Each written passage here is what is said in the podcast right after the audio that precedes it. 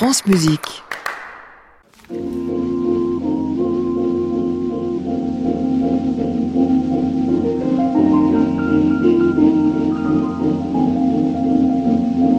tout le jour, toute la nuit.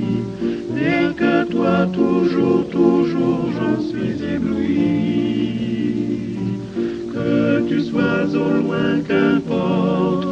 puisqu'en moi tendrement je t'emporte, oh mon amour, nuit et jour. Bonsoir à tous et bienvenue dans le Classic Club. Vous savez, c'est une sorte de tradition tous les ans dans le Club des critiques. À cette époque-ci, on fait une série de cadeaux de Noël. Les bons conseils de nos amis critiques, des conseils discographiques surtout, ou de DVD éventuellement. Si vous voulez faire des cadeaux à vos proches, aux gens que vous aimez, mais pas ceux que vous n'aimez pas, parce que vu la qualité des cadeaux qu'on vous propose ce soir, c'est que pour de l'amour tout cela. Ils sont trois à m'avoir rejoint. Euh, Richard Marté d'Opéra Magazine, Christian Merlin du Figaro et Pierre Flinois de Et de l'avant-scène Opéra. C'est Noël dans le Club des critiques jusqu'à 23h. Bienvenue à tous.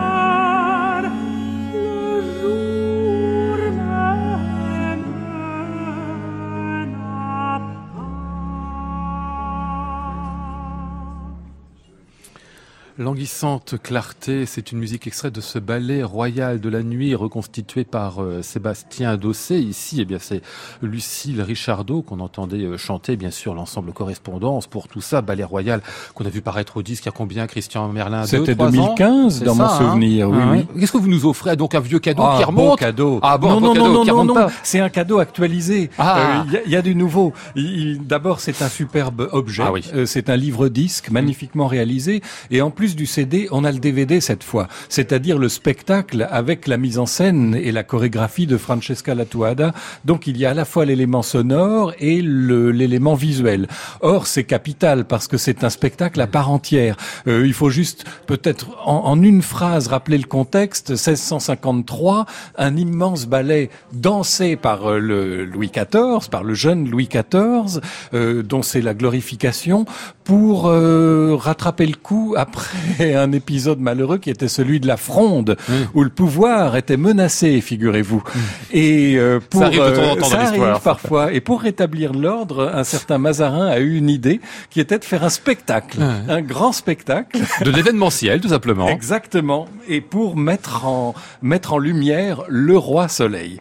Et euh, cette musique-là, on en connaissait l'existence, mais elle avait été pour ainsi dire perdue. On avait juste euh, les, la partie de premier violon qui avait été euh, récupérée par Philidor et Sébastien Dossé avait retrouvé ça. Et du coup, il a fallu recomposer pratiquement. Il y a euh, plusieurs compositeurs qui sont mis à contribution comme ça se passait d'habitude. Et alors, c'est une sorte de grand spectacle absolument euh, incroyable parce que ça mêle euh, le merveilleux, le projet politique en même temps, tout ça autour du thème de la nuit avec les divers aspects, euh, le sommeil, euh, la lune, le soleil évidemment euh, à la fin. Et ce qui est fascinant, c'est que on n'a pas du tout l'impression d'un pot pourri en écoutant ça. C'est le miracle à la fois de l'intelligence de Sébastien Dossé comme musicologue et comme interprète et de l'extraordinaire homogénéité de l'équipe musicale. Donc ça crée des atmosphères constamment captivantes et la révélation pour moi a été que le- le- l'image est à la hauteur de ce qu'on entend. Le spectacle est de toute beauté, d'une fantaisie extraordinaire. Ça n'est pas du tout une reconstitution euh, dans le goût baroque comme a pu faire Benjamin Lazare à une certaine époque. Ça n'est pas non plus une actualisation. Euh, C'est quelque chose de hors du temps, euh, absolument délicieux. J'ai particulièrement adoré euh, le, le- un lapin. euh, Un lapin. ah oui, oui, Ah il y a oui, un oui. lapin un peu euh, allumeur de réverbère. Ça peut pas se raconter. Il y a des artistes de cirque, il y a des jongleurs, des acrobates, il y a des échasses, euh, il y a des costumes bigarrés, euh, et il y a en même temps une poésie de chaque instant. Donc ça, de ce point de vue-là, c'est absolument euh, magnifique. Donc je crois que c'est un cadeau à la fois idéal sur le plan de la connaissance d'histoire de la musique Parce et en en- même temps En plus, le livre est magnifique. mais hein, oui, enfin, le livre disque, non, en termes d'illustration, de texte. hein. Euh, Harmonia Mundi est en général très soigneux Ouais. hein, quand ils font ce genre de, de produits. Mais là, euh, je crois que c'est vraiment un beau cadeau de Noël. Ballet Royal de la Nuit par euh, Sébastien Dossé, donc l'édition Deluxe, 3 CD, DVD, version définitive de ce qui est déjà une petite légende du monde de spectacle côté Ah oui. baroque, hein, ce Ballet Royal. C'est donc cher Monia Mundi et ça fait un superbe cadeau, c'est celui en tout cas que vous conseille ce soir Christian Merlin. Euh, Richard Marté, vous avez choisi vos Cecilia Bartoli et on va dire 30 ans de Rossini, hein Quelque chose comme ça, hein Absolument. Oui, oui. C'est donc, euh, comme vous savez, en 2018, parce qu'on en a parlé dans une émission très récemment, Cecilia Bartoli a fêté les 30 ans de sa collaboration avec Decca, entamée en 1988, donc. Et euh, on a eu un magnifique album Vivaldi Ouais. dont on a parlé il y a 15 jours, trois Ouais, ouais, semaines, ouais. je crois, autour de cette table. Qu'on peut aussi offrir hein, pour un budget un peu moins. Voilà, oui, pour un budget un peu moindre. Et Decca a décidé de réunir, comme c'est le 150e anniversaire de la mort de Rossini en 2018, puisqu'il est mort en 1868, a décidé de faire un anniversaire Rossini plus un anniversaire Bartoli et de réunir dans un coffret les enregistrements réalisés autour de Rossini par Cecilia Bartoli. Donc il y a beaucoup de disques connus, bien évidemment, là-dedans. Ils sont tous admirablement réussis. Il y a en particulièrement, ce qui reste pour moi, l'intégrale de référence de la Cenerentola, beaucoup plus que Claudio Abbado avec euh, euh, Teresa Berganza et Luigi Alva. Moi, c'est sans, c'est sans hésiter la version Bartoli avec Chailly que je place au sommet. Il y a une intégrale du Turc en Italie avec Chailly, Michele Pertosi, Bartoli, enfin, c'est euh, Ramon Vargas, c'est absolument exceptionnel. Il y a plein de choses. Il y a donc des CD, des récitals admirablement réussis, des DVD. Il n'y a pas tout. Je, précisons tout de suite, par exemple, le, chez Universal, il s'appuie en fait dans les catalogues DK, DG et Philips. Mais Universal a son catalogue de Stabat Mater, par exemple. Un chez Philips avec Semyon Bishkov, un chez DG avec euh, Myung-Won Chung. Ils ont choisi la version Myung-Won Chung. Il n'y a pas la version Bishkov. Donc c'est pas tout ce que Bartoli a fait dans Rossini. Mais il y a quand même l'essentiel. C'est somptueusement Oui, présenté. le coffret a l'air très beau. hein. Bah, c'est un vrai coffret de Noël puisque c'est Ouais. un coffret tout blanc avec de l'or. Ça fait un peu boîte de chocolat. Vous voyez Oui, comme on en offre les, les, les rochers, quoi. Voilà, ce genre de choses. Blanc et or, c'est très beau avec la signature de la dame sur le sur le coffret. Ça s'ouvre comme une boîte de chocolat. D'ailleurs, ça se découvre à Et l'intérieur. ça se déguste. Il y a un livre somptueux que vous Ouais. avez là entre les mains. Lionel avec des textes passionnants, Mhm. des photos d'archives d'enregistrement. Bon, c'est un très très beau produit, voilà. C'est et qui sert une grande dame, qui pour moi reste une grande dame, quel que soit quoi que disent ses, détra- ses détracteurs. Souvent des choses vraies, mais Mhm. moi je continue à adorer dans un répertoire qu'elle a admirablement servi quand même. En deux mots, que vous avez choisi comme extrait là, Richard? Là, j'ai choisi donc un extrait du, du Stabat Mater, dirigé par Myung-Won Chung en 95, où pour moi, elle est l'idéal absolu, c'est-à-dire comme Joyce Di Donato dans la version Papano, c'est-à-dire ce deuxième soprano, cette voix à mi-chemin entre mezzo-soprano et soprano, qui obtient un effet merveilleux dans cette partie-là du Stabat Mater.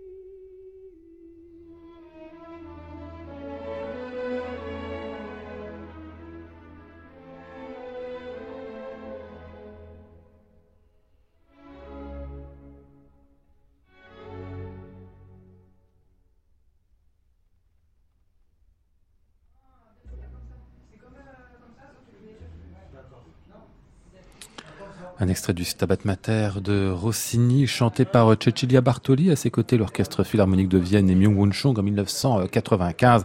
Un gros coffret de 15 CD, 6 DVD, un gros coffret blanc. Cecilia Bartoli et Rossini, quand on aime les deux, on ne peut pas l'éviter. Ça coûte 85 euros et c'est un superbe cadeau de Noël. Ah, magnifique. À se faire ou à faire à quelqu'un. C'est le choix du soir de euh, Richard Marté.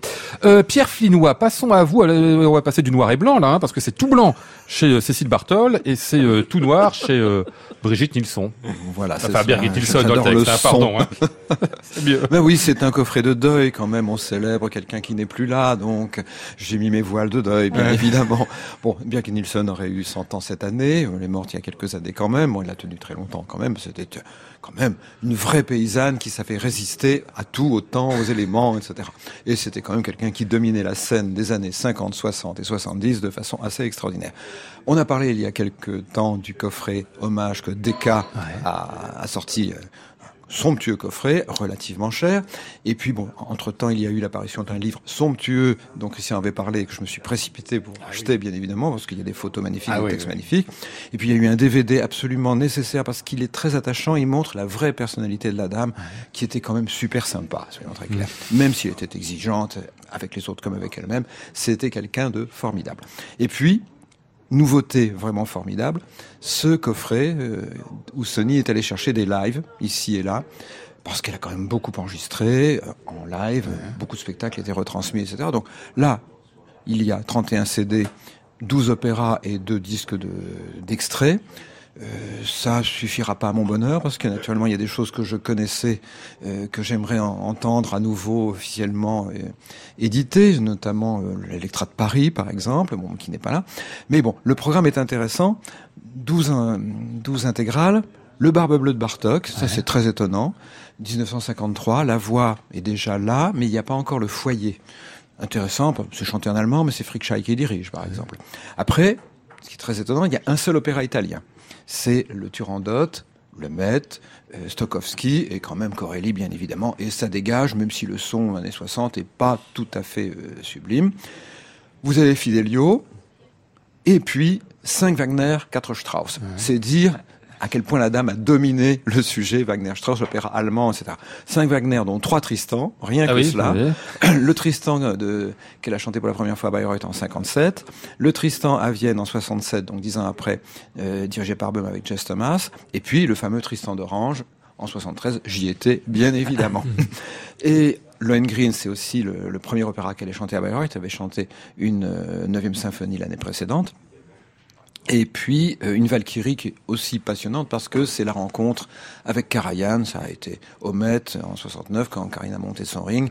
Euh, Nilsson avait clairement fait comprendre que si elle ne chantait pas ce ring, elle ne chanterait plus jamais au. Et Bing naturellement a cédé. Donc Crespin a laissé sa place de Brunil à Nilsson. Ce qui est très intéressant, c'est que Nilsson est elle-même. C'est surtout que l'orchestre, même dirigé par Karajan du, du Met à l'époque, bah, c'était pas si sensationnel que ça, c'est évident. Et puis Strauss, Salomé, Electra, deux fois, avec Böhm, Vienne et une merveille enregistrée à Montréal. Euh, et donc le Met ensuite euh, au- avec Böhm encore. Et puis La femme sans ombre à Munich. Euh, vous le connaissez ce coffret aussi, Richard Oui, absolument. Je le connais parce que je l'ai, je m'étais précipité dessus en fait. En plus, c'est un coffret. En fait, il a été fait par la Birgit Nilsson Foundation. Sony en fait a édité les bandes, le vrai travail. Ça a été un travail d'archive. hein. Parce que par exemple, le Tristan d'Orange était sorti. Plusieurs de ces En disques étaient vidéo sortis. euh, aussi, euh, d'ailleurs. En vidéo et en audio. Ça, moi, je me souviens, c'était Rodolphe. Productions. C'était il y a au moins 30 ans, ça, sinon 32 ou 33 ans. Donc, il n'y a pas, il a pas que des inédits. En revanche, par exemple, la bande de Montréal, ils se sont battus pour mettre la main dessus. C'était quand ils avaient fait Electra dans le cadre de l'exposition universelle à Montréal. Et donc, elle est absolument fantastique là-dedans. J'ai trouvé Nilsson Bon, moi j'aime beaucoup l'Electra de Nilsson, mais alors là, elle est absolument géniale. Je sais pas si c'est transcendé par l'événement, par le fait que c'est. On- voit surtout la différence entre l'orchestre philharmonique de Vienne avec Böhm et l'orchestre du Met avec Böhm euh, à quelques années près. C'est. euh, Il y a quelque chose qui se passe. Franchement, l'Electra de Montréal, moi je l'avais pas. Je sais pas si elle était sortie. je ne crois pas. À ma connaissance, non. Elle est absolument électrisante. Euh, C'est celle que vous avez choisi de nous faire entendre là, Pierre? Tout à fait, un, Ah ouais un petit morceau. Un petit extrait, bah oui, parce qu'Electra, ça, oui, très bien. Euh, Birgit Nilsson, donc, qu'on entend en Electra ici.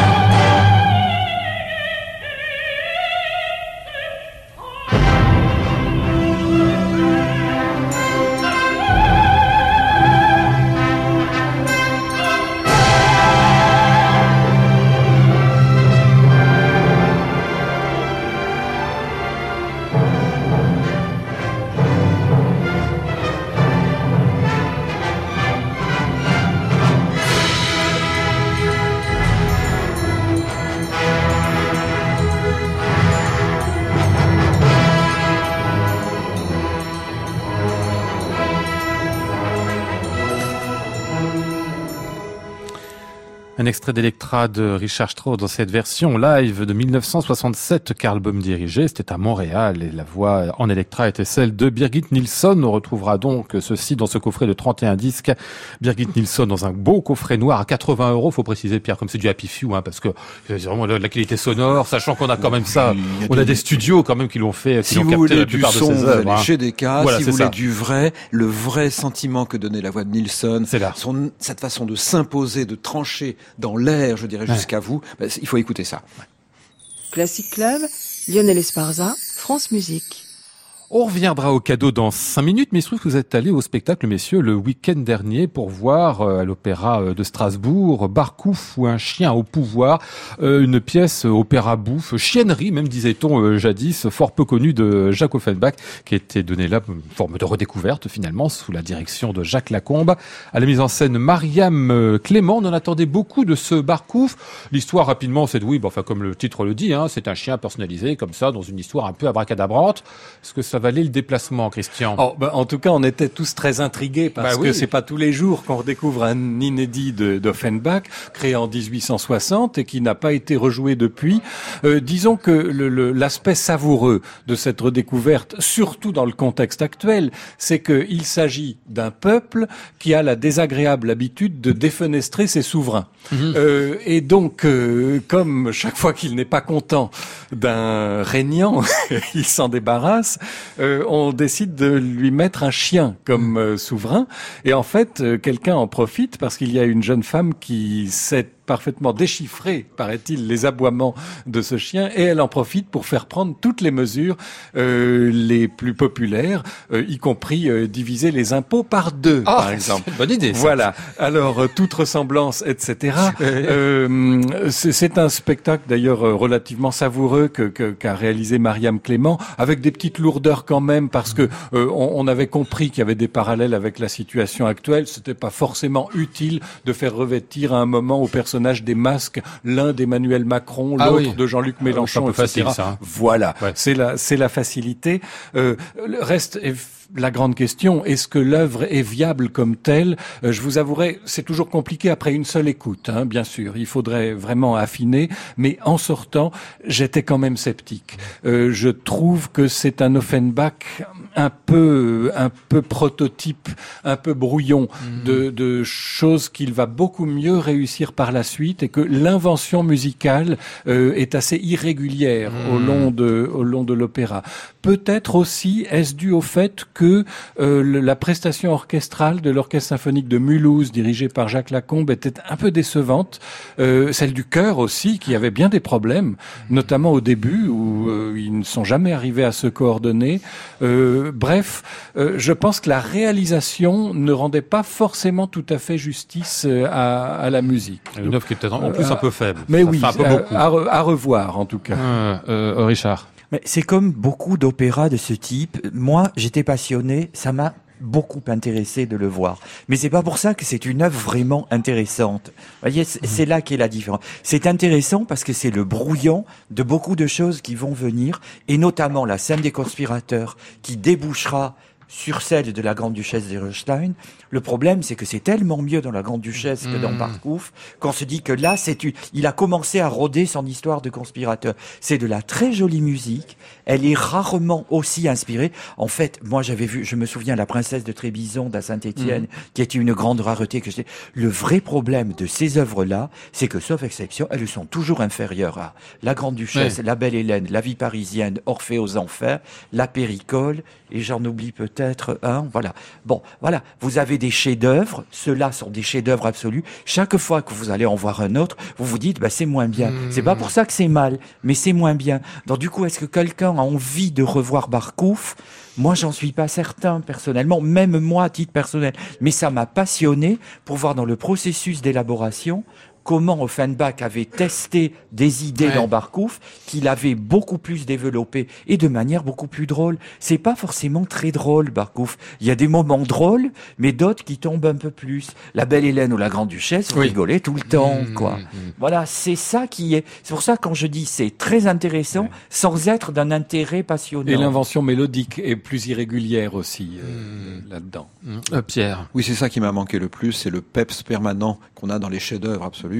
Et là, la tension retombe et malheureusement, ni la mise en scène, ni la direction d'orchestre n'ont porté l'œuvre pour faire en sorte que ce soit du champagne. Donc, on a eu un pétillant, certes, avec de temps en temps de très jolies choses. Il y a un petit prélude absolument magnifique Ah pour oui, le oui. dernier acte, mais ça ne suffit pas à vous rendre la chose indispensable. Mhm. Or, c'est ce qu'on, quelque part, on nous vendait sur le plan de la publicité, si j'ose dire, on allait découvrir un nouveau chef-d'œuvre d'Offenbach. Mhm. Eh bien, ça a été joué six fois en, 19, en 1860-61. La première, c'était le 24 décembre euh, 1960. Ça a eu des problèmes avec la critique parce que ça parlait justement du pouvoir et c'était mal vu à l'époque. Ça a eu des problèmes de distribution, ils ont changé. Mais ça n'a pas tenu, ça a été des succès, semble-t-il. Mais mm, si ça avait été des vrais, un vrai chef-d'œuvre, des vrais succès, il Ça, est évident que ça aurait été joué 100, 150, 200 Mm. fois, comme ça arrivait avec les autres chefs-d'œuvre de, de l'époque. Et là, il manquait aussi une distribution qui vous emporte et qui vous fasse rêver. Bon, bah, donc, c'est intéressant, comme dit euh, Richard. C'est C'est même- intéressant quand on connaît bien les autres Offenbach, c'est ça, Voilà, qu'on a envie de un ne peu, de voir d'où ils viennent peut-être. il y a des petites merveilles en un acte qu'on joue rarement, qui sont sensationnelles d'un bout à l'autre. Là, c'est un machin qui fonctionne bien, mais qui se, qui, comme, se met à l'échelle de ce qu'on jouait à l'opéra comique à l'époque. C'est pas toujours passionnant. Hmm. Bon, c'est Barcouf ou un chien au pouvoir de Jacques Offenbach. Je vous signale que ce sera à Strasbourg à l'Opéra jusqu'au 23 décembre. Et puis ça partira à Mulhouse à la filature pour deux représentations euh, début janvier. Euh, quelque chose Et à Cologne après. Et à Cologne après. Bon, rien d'autre à rajouter sur ce spectacle? Ah, si je vois Christian elle, respire. Non, non, non, non, c'est c'est si vous nous en aviez, si vous nous aviez demandé de détailler la distribution, mais ça n'est pas forcément euh, utile parce qu'en plus c'est un, c'est plutôt un effet de troupe. J'ai cru euh, comprendre joue. que, ce- Voilà. que là. C'était donc euh, Barcouf à Strasbourg et à venir, je le disais, à Mulhouse. Allez, on va revenir, si vous voulez bien, messieurs, à vos cadeaux de Noël. Tiens, Véronique Jans. Oh bah oui, tiens, pourquoi pas.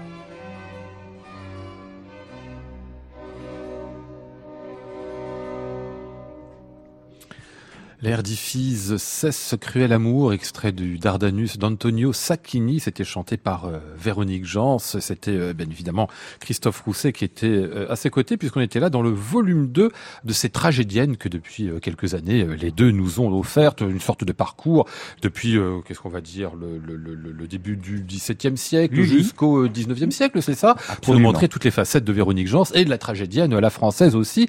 Il se trouve que ces trois volumes dont on a toujours beaucoup parlé au moment de leur sortie, eh bien, ils reviennent là tout d'un coup chez Arato, les trois réunis, ce qui fait une fort bonne idée parce que l'ensemble est formidable, hein, Richard. Bah, c'est pour ça que je l'ai choisi comme cadeau parce que c'est trois disques que je chéris tout Ouais. particulièrement. Vous pouvez venir chez moi, ils sont en bonne position sur mon étagère. De ceux qui se réécoutent. J'y reviens régulièrement. D'abord pour trois raisons. Un, le répertoire.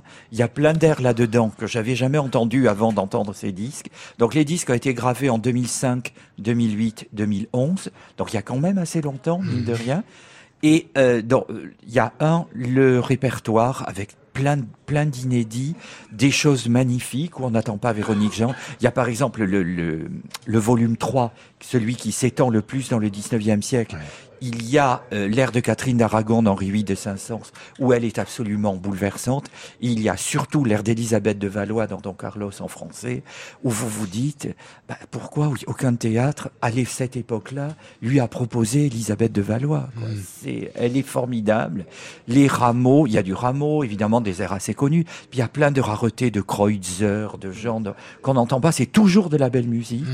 Christophe Rousset anime toujours. Donc j'y reviens aussi pour le chef à ces 10. Et puis la voix de Véronique Jans qui me touche, qui me bouleverse. Voilà, ça m'émeut. C'est toujours avec, c'est la noblesse, mais c'est pas la noblesse froide. C'est la noblesse chaude, si je dire. C'est la noblesse incarnée. Voilà. Et ça, moi, à chaque fois, je crois que ce soit Médée, que ce soit, voilà. Ces trois disques de pur bonheur, ils existaient séparément. Si vous, un auditeur ne les a pas ou a envie de faire un cadeau, un beau cadeau à quelqu'un qui aime ce répertoire ou qui a envie de le découvrir, ce coffret s'impose absolument. Cadeau de Noël donc pour euh, Richard Marté pour ce coffret Arato. On partage, hein, Ah oui, Christian, évidemment, admirable. hein. Oui, oui. Tout à fait. La réalisation, le, la conception, tout. Très bien. Les puis, il y a tragédiennes. le, y a style, vraiment, effectivement, et je pense que c'est le plus important pour quelqu'un qui ne connaît pas l'histoire du chant français, à part depuis Rameau jusqu'à quasiment à notre siècle, vous avez une leçon de style d'un bout à l'autre, et encore une fois de prise en charge, de noblesse, et, et donc pour ça c'est formidable. Admirable les tragédiennes de Véronique Jans, donc trois CD chez Rato. Bah, D'ailleurs, on en reparlera la semaine prochaine puisque Véronique sera invitée euh, dans cette émission euh, mardi, si je ne me trompe. Classic Club, Lionel Esparza, France Musique. Il est 22h38. Suite des cadeaux, eh bien c'est pour euh, vous, euh, Pierre Flinois, et pour euh, Ezapeka Salonen, un gros coffret euh, chez euh, Sony, 61 CD, 140 euros. Tout de même, c'est pas rien, mais enfin bon, je- comme j'ai toujours l'habitude de dire, hein, 61 CD, 140 euros, ça fait 2,30 euros, voilà, le, le CD, dans un beau coffret comme ça. Qu'est-ce qu'il y a dans ce coffret qui le rend absolument euh, incontournable pour vous, Pierre? D'abord de toute façon quand on aime on ne compte pas, Oui, bien on est bien obligé de compter certains Ce qu'il y a là-dedans, bah, c'est l'un des plus grands chefs de notre époque et une partie de son histoire, puisque le, coffret court sur une, une période où il a été patron à Los Angeles du, du Philharmonique, et ça lui a permis quand même, entre 92 et... euh, il a été là euh, entre 92 et 2009, mais le coffret s'arrête en 2001, sauf un Lutoslavski, qui a permis de compléter le cycle Lutoslavski qui a été fait 11 ans après. Et ça montre cette volonté assez extraordinaire de, de certains chefs, je songe à, à Boulez bien évidemment, d'imposer la modernité. Parce que quand vous regardez sur les 61 CD, dans des coffrets classiques de grands chefs, vous avez du Beethoven, du Mozart, du Brahms. et un petit peu de modernité, parce qu'on va jusqu'à Stravinsky. Bon, si on ose Messiaen, c'est extraordinaire. Or là, vous avez un peu de Haydn, un- un disque Bach, vous avez une quatrième de Bruckner, euh, deux concertos de, de Liszt, mais surtout du XXe siècle, encore une fois. Pas y avoir du 21e puisque ça a été arrêté au niveau de l'enregistrement avant le 21e. Donc alors là vous avez Mahler, Debussy, Bartok, vous avez euh, Schoenberg, Strauss, Hindemith et vous avez même des plus récents, bon Shostakovich bien sûr, mais Ligeti aussi, Stravinsky, il y a sept CD Stravinsky qui sont assez assez fondamentaux. Vous avez du, Li- du Ligeti sous forme euh, opératique, c'est-à-dire bien évidemment le Grand Macabre du Châtelet qui était assez fondamental et puis vous avez aussi le Dalla Piccola, le, le prisonnier. Vous avez des Américains Hein, alors ça, pour nous, c'est toujours un peu folklorique. Ouais. Carigliano, Bernard Herrmann avec de la musique pour les films de Hitchcock. Mais vous avez aussi une chose extraordinaire qui s'appelle All Rise. C'est un oratorio jazz, ou jazzy si on veut, de Wynton Marsalis. Ce qui est très très passionnant, c'est qu'en même temps, Marsalis a fait avec euh, Salonen un enregistrement de concerto pour trompette de Jolivet et de Tomasi. Ouais. Alors là, c'est sidérant, parce qu'on n'attend pas du tout ça dans les programmes. Et il y a bien évidemment quelques Scandinaves, bien sûr, dont lui-même. Et Sibelius, bien sûr, oui. Sibelius, euh, Nielsen, ça, ça, c'est des fondamentaux parce que ça aussi c'est peut-être moins contemporain, mais il faut faire découvrir ces musiques qui ne sont, Mm. surtout à l'époque, n'étaient pas encore reconnues. Et bon, il y a Sariao, un disque, et lui-même, il a plus enregistré lui-même chez DG, d'ailleurs plus tard, puisque ben, à la suite il a encore enregistré chez Deutsche Grammophon, mais je choisis quand même dans cet éclectisme, dans cette volonté absolue de de porter la bonne nouvelle moderne, mais de la porter avec une façon de diriger qu'on a entendu nous dans Tristan, qu'on a entendu dans Electra, qu'on a entendu dans le dernier euh, de la Maison des Morts il y a, il y a un an, qui vous transforme le tissu, qui vous l'éclaircit et qui vous le porte avec une- un, un sens du merveilleux extraordinaire. Eh bien, ça, il l'applique à peu près partout. Et rien que pour ça, ce coffret-là, il est à chérir. Et pourquoi c'est un si grand chef que ça, euh, Salonen, Ah. Christian Merlin? Moi, pour cette raison, il y a cette curiosité, peut-être qu'il le... on, on a deux heures là devant nous. Allez, non, une minute trente. Il, a, il a une. euh, Je crois qu'il le fait avant tout qu'il dirige en compositeur. Euh, il- Il est vraiment les deux à égalité, et donc quand il euh, lit entre guillemets une partition euh, d'un autre, euh, il se coule dans la pensée musicale de- du, du compositeur. Et il le fait avec énormément de naturel, jamais d'affectation, euh, euh, une énergie euh, rythmique de, de, de tous les instants. Et effectivement, alors là, Pierre parle d'or parce que pour le coup, autant je suis jaloux, je l'ai pas le coffret Birgit Nilsson. Là, je, il me le faut celui-là. Ouais. Mais le Salonen, je l'ai et je l'ai écouté avec euh, avec un régal presque de, de chaque instant. Euh, et, et là où, où Pierre a entièrement raison, c'est qu'avec quelqu'un comme Simon Rattle, par exemple, ils sont de la génération, ceux qui arrivent à la soixantaine maintenant, euh, pour qui le fond de répertoire euh, commence à Mahler, quoi. Mahler Mmh, ça. Stravinsky. C'est le 20e plus, c'est plus Beethoven, voilà. Et ça, c'est absolument passionnant parce que c'est leur classicisme à, à eux. On va écouter la musique de Salonen lui-même. C'est le choix donc de, de Pierre dans ce coffret, euh, un extrait des cinq images d'après Sappho.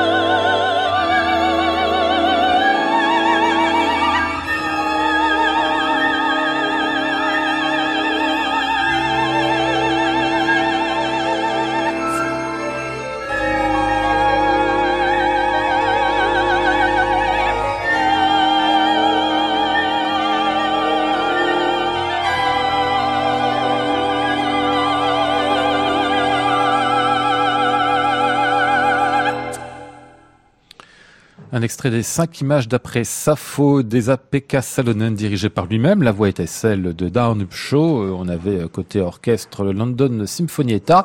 C'est donc euh, l'un des 61 CD réunis par Sony dans ce coffret. L'intégrale des enregistrements pour Sony de APK Salonen. Ça vient de paraître 140 euros et très beau cadeau de Noël. Classic Club, Lionel Esparza, France Musique. Christian Merlin, dernier cadeau pour vous. Léonard Rose en coffret euh, concerto, sonate, chez Sony encore. Oui, tout à fait. Un peu plus limité, c'est 14 CD cette Ouais. fois, un peu plus modeste. Euh, c'est de toute beauté et pour moi, je vais, je vais tout vous avouer, ça a été une découverte. C'est un peu nul de dire qu'on découvre Léonard Rose euh, à ce stade. Non, je le connaissais bien, bien sûr, mais je le connaissais surtout comme chambriste. Pour moi, Léonard Rose, c'est le trio Histomine Stern Rose. Je savais qu'il avait été un très grand concertiste et j'avais deux ou trois enregistrements de lui, mais sans plus. Et là, vraiment, on a ces enregistrements en tant que soliste. Et j'ai découvert euh, un musicien absolument admirable. Euh, il faut rappeler que ça a été aussi un grand professeur. Hein. C'est le maître de Yo-Yo Ma, par exemple, et de Lynn Harrell. C'est pas rien. Hum, Il a fait beaucoup d'orchestres. Il a été violoncelle solo du New York Philharmonic pendant très longtemps. Mais c'est surtout un musicien d'une intégrité absolument extraordinaire. Il y a une sonorité qui est de toute beauté. C'est un violoncelle amati qu'il jouait, euh, qui est euh, chaud, rond, ample, mais toujours clair, parce qu'en fait, ça ne, ça ne déborde jamais. Il ne fait pas de pâté, vous savez, comme Mhm. euh, quand on écrit avec le stylo à encre. A des violoncellistes qui font des C'est- pâtés. Il y en a. et qui exagèrent des noms un, peu après, hein. un certain dans un certain pathos, un Ouais. certain lyrisme exacerbé. Pâteux, quoi. Euh, voilà. Pâteux, Ici, pathos, ça n'est jamais le cas. Euh, C'est presque comme s'il était euh, héritier d'une d'une forme d'école française, ce qui était d'ailleurs plus ou moins le cas par son Ouais. professeur, même si lui était fils de juifs ukrainiens, comme beaucoup d'Américains.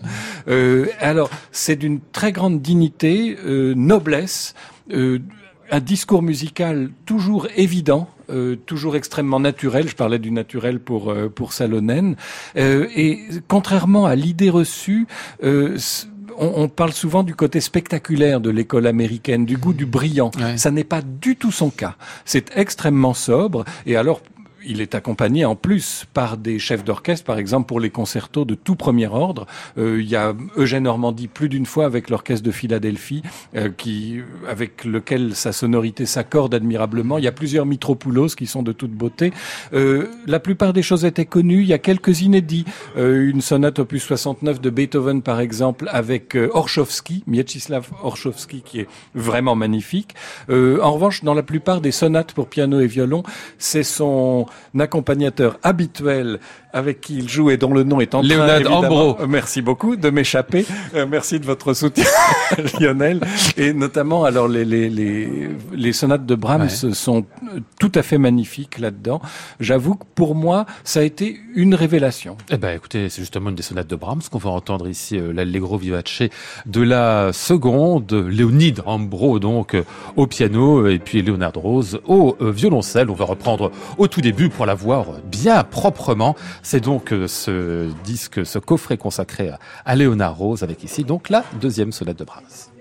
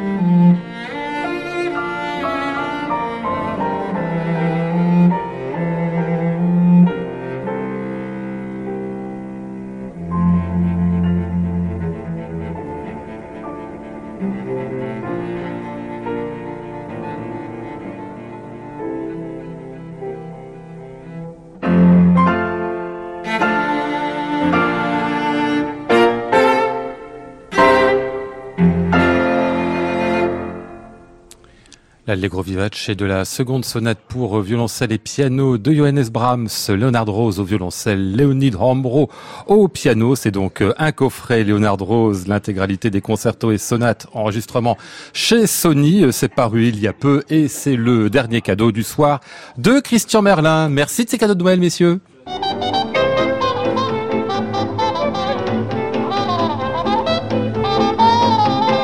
Nous étions aujourd'hui avec Maud Nourri, Flora Sternadel, Antoine Courtin, Florent Layani et Christophe Goudin. Voici le ciel peuplé de ces moutons blancs. Voici la mer troublée, spectacle troublant. Je vous souhaite à tous un très bon week-end et vous retrouve lundi avec mes invités André Dussolier, Delphine Gallou et les têtes de chien. J'entends la ville qui me dit bonsoir et moi sur le quai de la gare, je dis de mon mieux des mots d'adieu. À réécouter sur francemusique.fr.